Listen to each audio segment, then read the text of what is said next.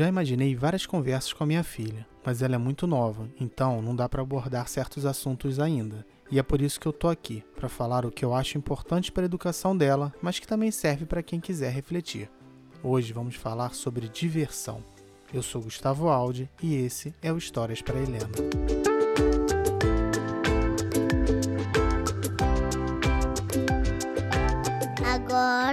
Relaxe que já vai começar. Brincar com o filho muitas vezes é a saída que o adulto encontra para brincar sem sentir culpa. Por isso, a gente vê muitos pais empurrando atividades, jogos, brinquedos e filmes para os seus filhos, quando, na verdade, eles estão fazendo para si mesmos. E isso não é um problema. Mas não seria tão mais legal poder nos divertir sem precisar justificar? Helena se amarra em Harry Potter. Quer dizer, eu me amarro em Harry Potter e acabei contaminando a menina. O primeiro filme da série é de 2000. Na época eu estava com 19 anos e nunca ia bem dizer que gostava de um filme para crianças. E se você acha que Harry Potter não é infantil, sinto muito ser eu para te dizer, ele é. De qualquer forma, eu gostei da história e passei a acompanhar os filmes. Só muitos anos depois resolvi ler os livros, mas ainda assim não admitia completamente que gostava e não os comprei, preferi pegar emprestado. Só agora, com a Helena aprendendo a ler, que decidi dar para ela a coleção inteira. Vocês não viram, mas o dar para ela foi entre aspas. Comprei também uma versão ilustrada que tento ler para ela um pouco todos os dias. E quando digo para ela, quero dizer para nós. Muitas atividades divertidas são consideradas coisas de criança. Passei muitos anos aceitando que minha paixão de jogar videogame não era válida para um adulto. Cansei de ouvir as pessoas dizendo que era um passatempo bobo ou comentarem: Olha, está feliz como uma criança. Afinal, felicidade é coisa só de criança? Um adulto não pode se divertir sem ser considerado infantil ou fútil? Diversão vem do latim divertere, formado por dir, que quer dizer ao lado, e vertere, que é virar-se, voltar-se. Diversão, então, é um desvio, um afastamento. É se voltar em outra direção em que o propósito é se dirigir a algo agradável ou diferente do normal. Para Ralph Koster, a diversão é definida como uma fonte de prazer e isso pode acontecer por meio de estímulos físicos, manipulação química direta ou apreciação estética. É o famoso sexo, drogas e rock and roll. Outras pessoas colocam a diversão como uma aversão ao universo. A aversão aqui é uma negação ao comum, e uma das formas de recusar o universo é a diversão. O cinema, por exemplo, é divertido por duas razões.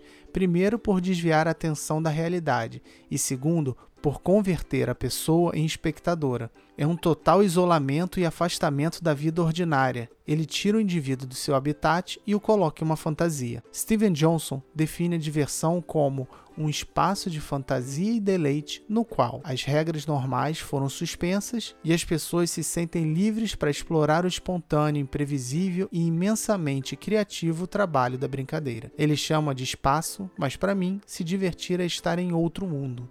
Toda diversão cria um mundo possível, que se baseia no mundo real. A teoria dos mundos possíveis diz que o universo se compõe por uma variedade de mundos, organizados em termos hierárquicos em volta de um centro, o real. Os mundos possíveis, então, são caminhos que a gente poderia ter tomado no futuro.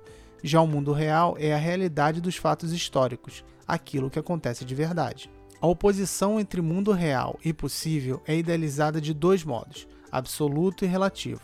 Na caracterização absoluta, mundo real é aquele que existe independentemente do indivíduo, enquanto mundos possíveis são produtos da mente humana, como sonhos, desejos, hipóteses e imaginação. Na caracterização relativa, o mundo real é aquele do qual o indivíduo fala e no qual está imerso, e os mundos possíveis são aqueles em que o indivíduo olha de fora, mas que se tornam reais de um ponto de vista interno. A diversão cria um mundo possível, ou faz uso de um, transformando-o em real. Brincar de polícia e ladrão é divertido, pois imagina uma realidade independente e com regras próprias. Ir ao cinema é divertido porque o filme é a materialização de um mundo possível que te tira da realidade ordinária e te coloca para contemplar algo diferente. Johnson diz que a diversão é movida pela surpresa e pela novidade. Mas não somente isso, o suspense também, já que a gente sabe que algo diferente ocorrerá, mas não sabemos como ou quando. Por esse lado, a diversão está muito conectada ao jogo, porque nele a gente também se coloca em um espaço limitado e diferente da vida corriqueira. Nesse caso, o prazer da diversão vem do arrebatamento ou da tensão gerada pela expectativa. Viver uma experiência inédita leva a maior atividade neural e ao aumento da liberação de endorfinas, que excitam os receptores de opioides. E quanto mais esses opioides são estimulados, maior os efeitos de prazer. Na verdade, a experiência de jogar inclui o divertimento, já que é uma atividade destacada do real que te imerge no mundo alternativo mas o prazer no jogo é um pouco mais complexo de entender, e por isso a ideia é ter um episódio exclusivo só para falar dele. O mais importante aqui é perceber a existência de um tempo dedicado à diversão, ao prazer de sair do comum, seja jogando, meditando, comendo e até dormindo. Não é sempre que podemos dispor desse tempo aberto, já que os períodos de lazer estão cada vez mais apertados. A ligação entre diversão e lazer é quase automática principalmente quando a gente considera o lazer como um período para se divertir.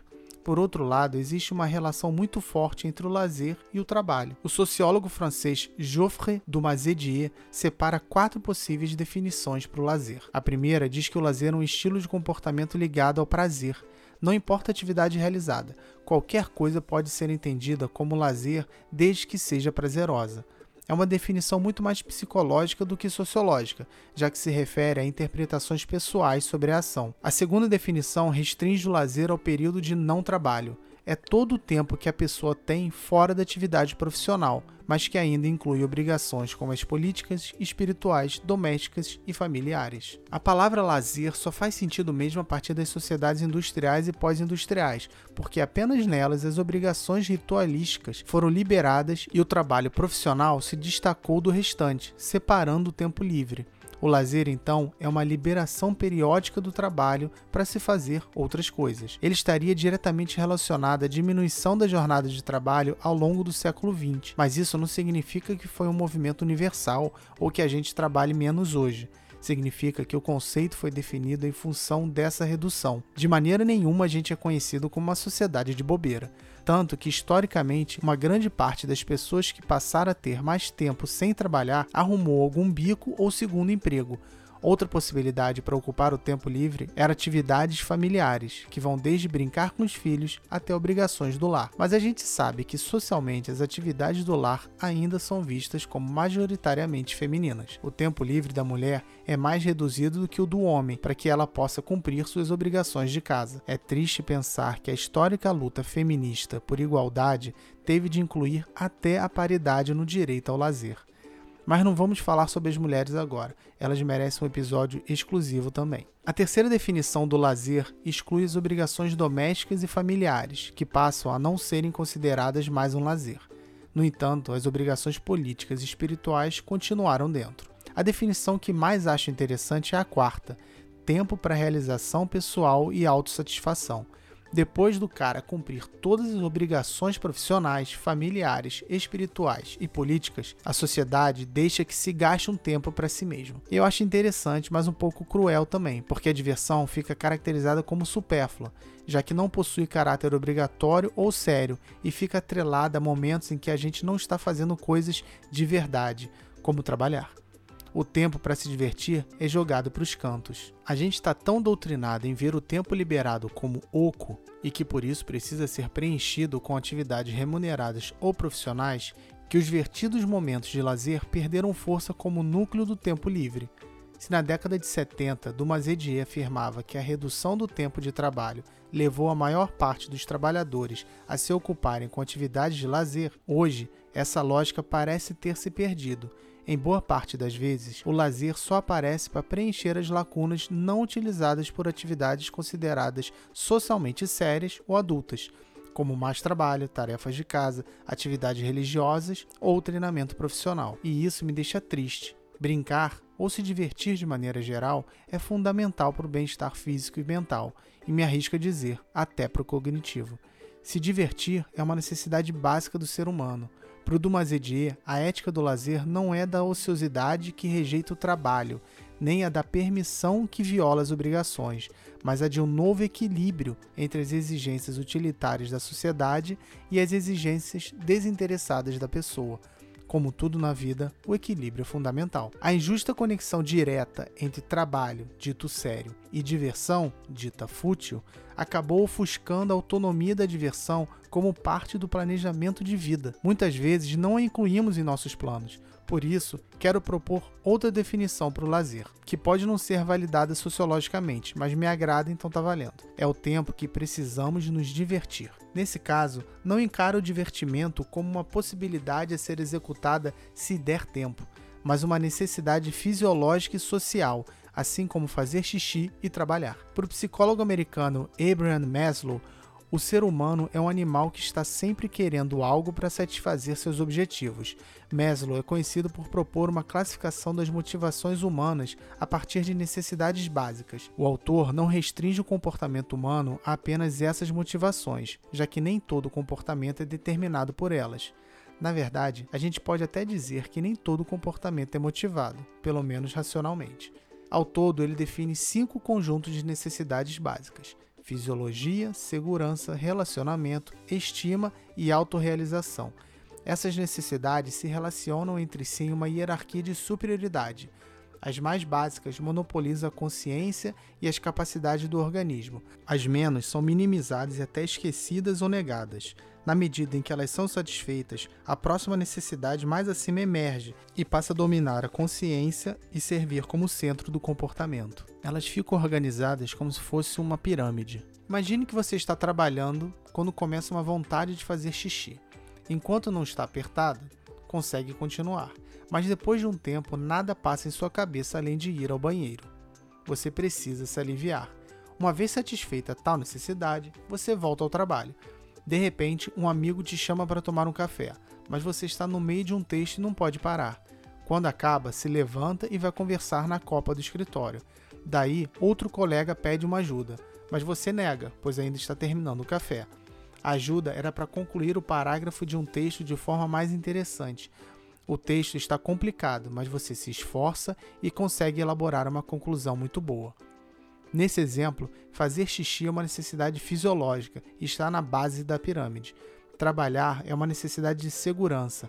Conversar é uma necessidade de relacionamento. Ajudar o colega é uma necessidade de estima e conseguir finalizar o parágrafo é uma necessidade de autorrealização. A ordem hierárquica não é fixa, embora a maioria das pessoas com quem Maslow trabalhou tenha confirmado as necessidades na ordem apresentada, mas há exceções que indicaram outra configuração, como por exemplo indivíduos que consideraram a estima mais importante que o relacionamento, ou quando uma necessidade que tem sido satisfeita por um longo período tende a ser desvalorizada. Relacionamento, estima e autorrealização são necessidades que podem ser facilmente satisfeitas por meio da diversão, como em viagens, conversas, prática de jogos e entretenimento em geral. Assim, desde que não seja reprimida, a gente pode entender a atração por atividades divertidas como uma demanda social interna de autorrealização. Dumas Edier identifica quatro propriedades para o lazer, mas que podem perfeitamente ser aplicadas aplicadas na diversão, liberatória, desinteressada, hedonista e pessoal. Nesse caso, o divertimento é uma atividade voluntária, sem fins lucrativos ou práticos, que busca o prazer e que responde a demandas próprias do indivíduo, ou seja, as pessoas se divertem porque querem ser felizes. Mas nem sempre a diversão é entendida como algo positivo. No livro Fahrenheit 451, Ray Bradbury cria uma distopia onde os livros são proibidos e pensar, ou melhor, questionar, é inútil. O bobeiro Betty, que nessa história não apaga, mas bota fogo nos livros encontrados, diz que a vida é imediata, o emprego é que conta, o prazer está por toda parte depois do trabalho.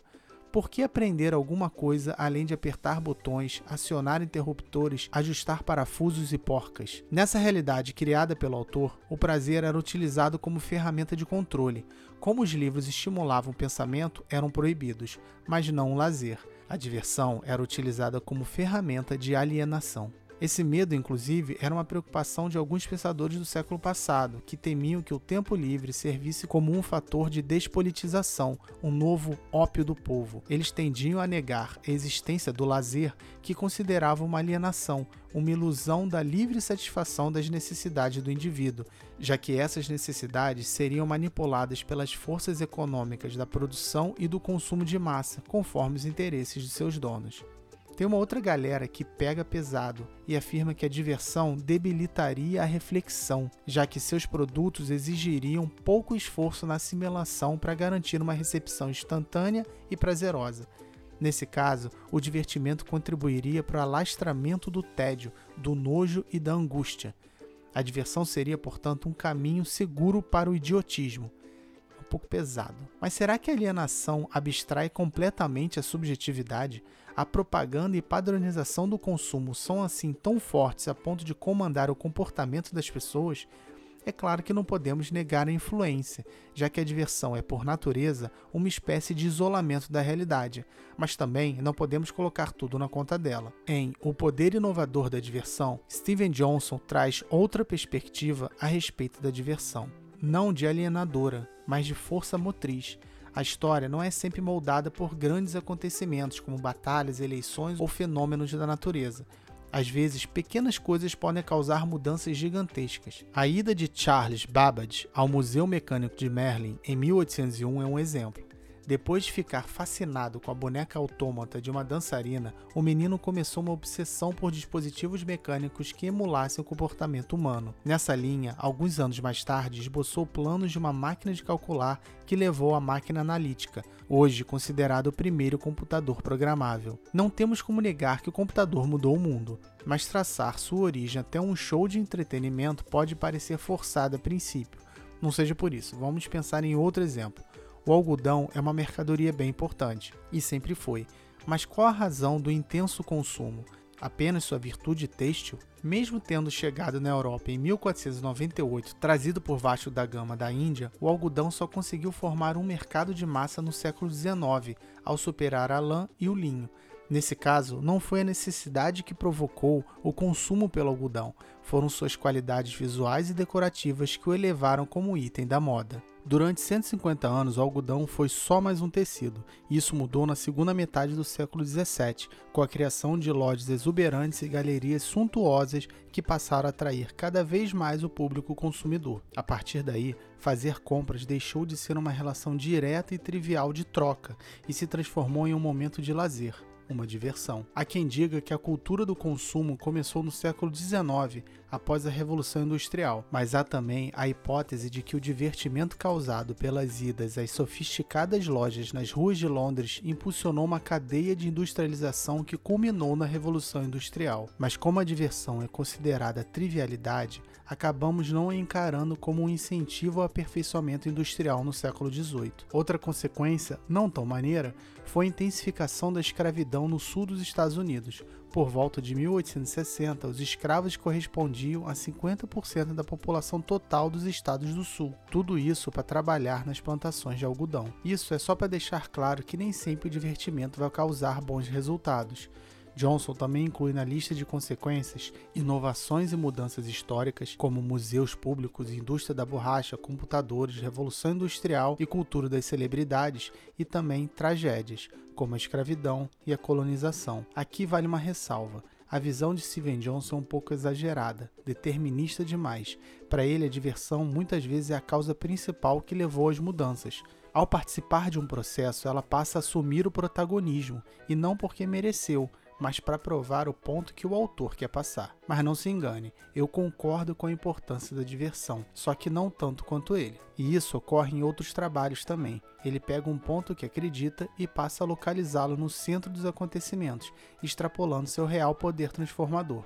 A gente não pode negar o poder da diversão, mas colocá-la como determinante isolada é um pouco demais. De qualquer forma, a verdade é que a diversão possui tanta força que é capaz de isolar a pessoa dos acontecimentos que a cercam e de influenciar, mas não determinar, eventos que alteram a dinâmica global, para o bem ou para o mal. Mas agora que a gente sabe sobre a importância e força da diversão, o que devemos fazer com ela?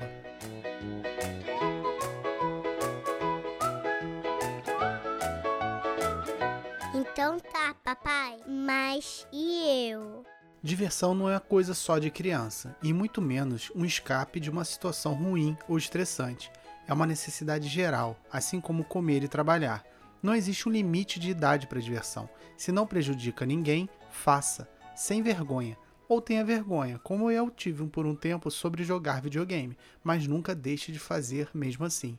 E saiba que com o tempo, tanto você quanto os outros vão perceber esse julgamento apressado e desejar nunca ter perdido tempo com ele. A parada é que, se a pura felicidade parece ser inocência infantil, que seja então.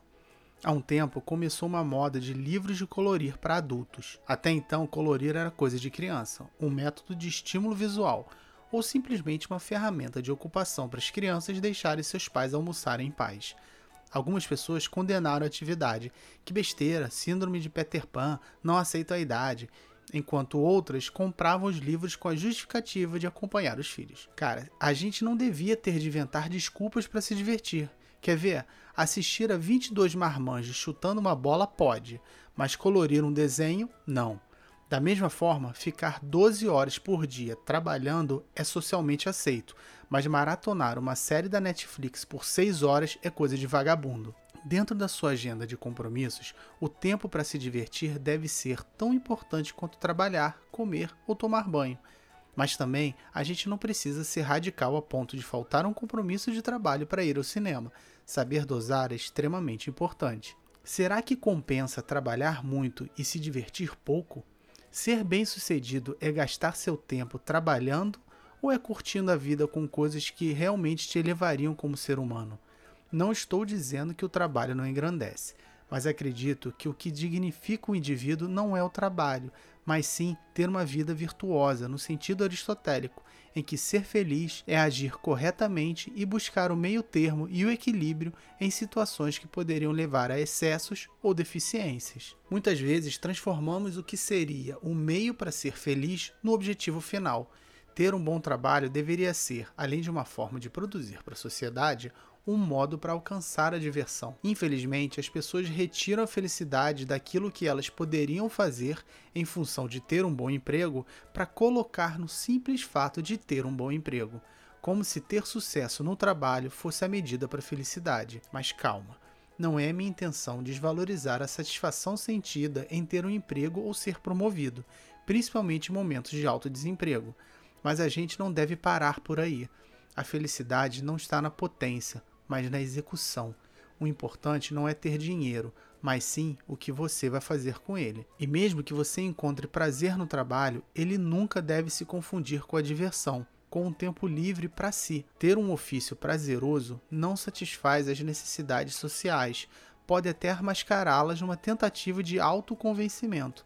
Acontece que é no divertimento livre, não presa ao trabalho, que as regras são criadas por você e não impostas por outros. A diversão precisa ser um fim em si mesma, para realmente satisfazer como autorrealização e te impulsionar a romper fronteiras, e não apenas no âmbito externo, como Johnson exemplificou, mas internamente, na sua formação enquanto ser humano. A diversão é algo novo, diferente daquilo que se está acostumado, e essa novidade é entendida como uma surpresa pelo cérebro, que estimula sua repetição como forma de aprendizado e sobrevivência. Por isso, a gente sente prazer ou satisfação na diversão. Atividades divertidas te tiram do lugar comum, da acomodação, e te levam a campos desconhecidos ou não esperados. A diversão nos impulsiona a mudanças, a algo modificado. E é por essa razão que muitas pessoas com mentalidade conservadora lutam contra certos tipos de entretenimento. Elas têm medo de que leve à modificação de costumes que consideram ser imutáveis. Internet, televisão, rádio, cinema até os livros já foram condenados por levar à perversão do tradicional. Toda nova forma de tecnologia de comunicação já passou pelos olhos acusadores daqueles que preferem manter os paradigmas do que sair da inércia sociocultural. Mas nesse conflito entre manter e transformar, a diversão sempre vencerá, pois faz parte do ser humano buscar a transformação. Nesse caso, a luta não será contra o pensamento conservador ou progressista, mas contra a hipocrisia de aceitar ou estimular apenas aquelas mudanças que interessam e dificultar quaisquer outras. E é por isso que não importa o que você vai ser, conservador ou progressista, desde que seja divertida. Brincar não te fará infantil, fútil, comunista ou fascista, apenas te fará feliz. A ideia era trazer hoje uma amiga minha que trabalha com diversão. Só que sabe como é que é, né? A vida de artista é meio difícil você conciliar com a agenda deles. Então, quem sabe fica uma próxima, talvez um episódio extra, não sei. Mas para não passar em branco essa parte aqui final do programa, do episódio, eu pensei em listar algumas coisas que me divertem, sozinho ou com alguém, né? Então eu fiz uma lista aqui, não necessariamente ela está numa ordem de preferência. Eu fui lembrando e jogando no papel. A primeira coisa é jogar videogame. Na verdade, sim, jogar qualquer tipo de jogo, né? É, board game, videogame, card game, é, qualquer coisa. É, jogo casual, jogo de celular, essas coisas. É, jogar videogame me diverte tanto que eu até dediquei um, um capítulo da minha tese de doutorado para isso. Então, quem sabe isso vira um episódio no futuro, né? É, jogar basquete, que poderia entrar em jogar jogos, porque basquete é um jogo, mas como é muito especial para mim, eu faço desde pequeno, eu gosto bastante, eu resolvi deixar ele destacado num item só para ele. Ler, bom, ler acho que é fácil saber porquê, até porque eu fiz um episódio todo só sobre isso, né? E, e bota junto nisso escrever também. Escrever qualquer coisa, para site, histórias, é, escrever artigo científico, escrever, escrever post no WhatsApp, qualquer coisa. Produzir histórias para Helena, claro, porque isso aqui realmente é muito divertido. Até porque se não fosse, acho que não ia conseguir fazer, né? Que inclusive é um bom tema também para um futuro programa, um futuro episódio aqui, né? Essa questão da produção para a internet. Fica, fica aqui anotado para o futuro. Fuçar as redes sociais, assim, realmente isso te diverte, te tira um pouco da, da realidade que você está vivendo, né? Você está lá no restaurante, pega o celular, vai mexendo nas redes sociais e acaba a tua vida social. Mas assim, qual social? Não sabemos. Ir ao banheiro, isso é, um, isso é um momento muito especial na vida de uma pessoa, porque o banheiro, pelo menos para mim, é um momento sublime em que ninguém me incomoda. Eu estou no mundo à parte, fazendo o que for, vendo vídeo, mexendo em rede social, jogando joguinho pelo, pelo smartphone, o que for, mas ninguém pode me interromper. Não pode nem falar comigo, que eu não respondo ou respondo, sei lá, reclamando. Ver filmes, seriados, vídeos, o que for. Pode ser pela Netflix, é, cinema, é, pela televisão normal. Na verdade, não, porque eu, eu não vejo mais televisão normal. Netflix, internet e cinema, YouTube também bastante. Dormir, realmente, dormir é algo que me diverte bastante. Acho que diverte todo mundo, mas talvez as pessoas não tenham se tocado disso. Conversar com qualquer pessoa, conversar de maneira geral. Eu gosto muito de ouvir os outros, sabe? Eu deixo para falar no podcast. Brincar, porque não tem como não brincar, né? Tipo, brincar não só eu comigo mesmo, mas brincar com a minha filha, com os amigos. Brincadeiras de maneira geral. Óbvio que tem muito mais coisas que me divertem, né? Tipo, trabalho às vezes me diverte, não sempre, é, é mais raro, mas também coisas no trabalho são divertidas. Então essa lista aqui ela não, não tá finalizada, ela pode ter muitas outras coisas. Então, o que eu queria fazer agora, na verdade, é um pedido para você que está me ouvindo. Se você puder me mandar, ou pelo menos refletir um pouco sobre o que te diverte, o que te deixa feliz, o que te satisfaz, que atividades é, te deixam satisfeito, manda para mim. Ou pelo menos pensa sobre isso. Que às vezes você vai ver que tem muitas coisas que te deixam feliz, né? Que te divertem de alguma maneira. E seria legal também ver a frequência com que vocês fazem isso. Porque vamos lá, né? Equilíbrio. Às vezes vocês estão fazendo muito do que não é divertido e pouco do que é divertido. Eu acho que vale parar para pensar nisso. Então é isso. Eu não vou me alongar muito, porque eu sei que o programa já ficou também um pouquinho longo. É... Aí entra aquela parte que eu fico um pouco sem graça, que é pedir para vocês seguirem as redes sociais, porque na verdade se você tá ouvindo é porque você já segue, né? Mas assim, nunca fica, nunca é demais relembrar que Histórias para Helena tá no Instagram, no Twitter e no Facebook. E o e-mail historiasprahelena.gmail.com. Segue lá nas redes, porque toda vez que tiver novidades eu vou colocando lá. E tem bastante novidade. Acho que o próximo episódio vocês vão entender melhor também por que, que eu não consegui gravar com essa amiga minha. Que as agendas estão um pouquinho complicadas e as coisas estão acontecendo muito rápido aqui em casa. Então é isso aí, um forte abraço e até a próxima.